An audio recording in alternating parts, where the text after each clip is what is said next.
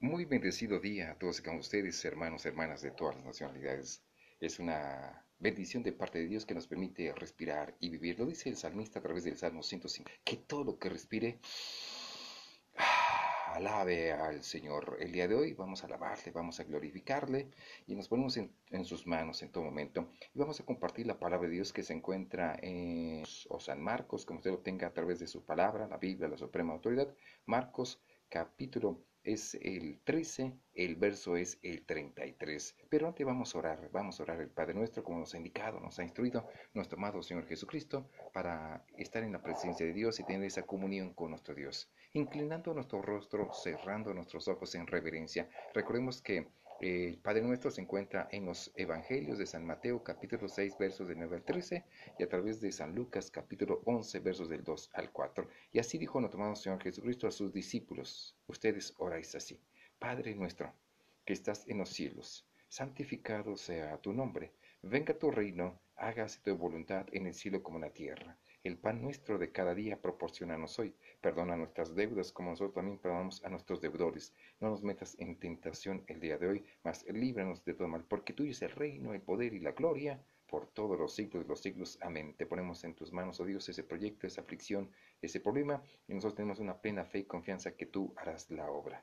Así que el día de hoy nos eh, encaminamos por el camino que tú nos indicas de la mano de nuestro amado Señor Jesucristo y que compartamos palabra viva y eficaz, sana doctrina, no pensamiento humano, ni filosofía, ni sutileza hueca. Que así sea, Padre, en el amor de Cristo Jesús. Amén y amén. Dice la palabra de Dios a través de Marcos capítulo 13, verso 33. Mirad, velad y orad, porque no sabéis cuándo será el tiempo. Nos corresponde a todos nosotros los hijos e hijas de Dios y a toda la humanidad el estar mirando las cosas de arriba Estad velando en todo momento, como esas cinco vírgenes que fueron prudentes, mas aquellas que no fueron imprudentes se quedaron fuera de los atrios en donde se encontraba el esposo o el novio. Orad en todo momento, mañana, tarde, noche.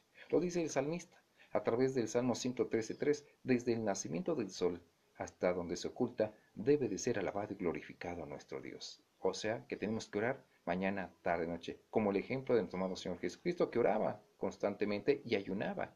El ejemplo de Daniel, él oraba tres veces al día siempre mirando a una por una ventana, orando por su nación.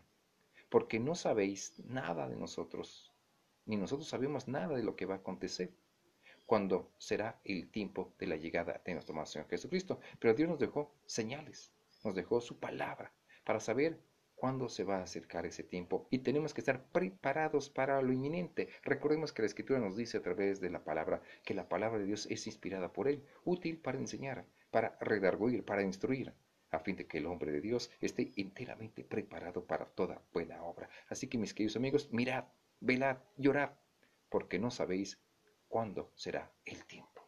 En todo momento tenemos que estar confiando en Dios, orando, velando en todo momento. Dios les ama, Dios les bendice en el amor de Cristo Jesús. Hasta la próxima emisión.